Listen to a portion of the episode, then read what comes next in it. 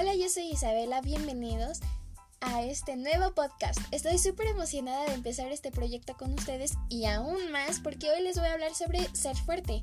¿Para ti qué es ser fuerte?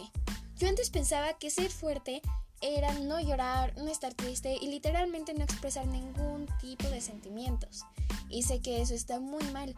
Y si tú tienes todavía ese punto de vista, déjame decirte que ese no es ser fuerte. Conforme ha pasado el tiempo, yo me di cuenta que ser fuerte es seguir adelante, que a pesar de todo lo que te digan los demás o los obstáculos que te ponga la vida, tú seguir adelante, creer en ti y tener fe en todo lo que tú haces. Y pues bueno, espero aclararles esta duda.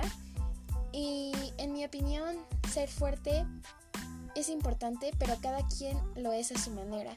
Tal vez tú puedas ser fuerte en una situación, pero yo puedo ser fuerte en otra situación. Todos somos diferentes y créanme que no hay que compararse con nadie, porque ser fuerte es seguir adelante a tu propio ritmo y a tu manera. Gracias y espero que les haya gustado.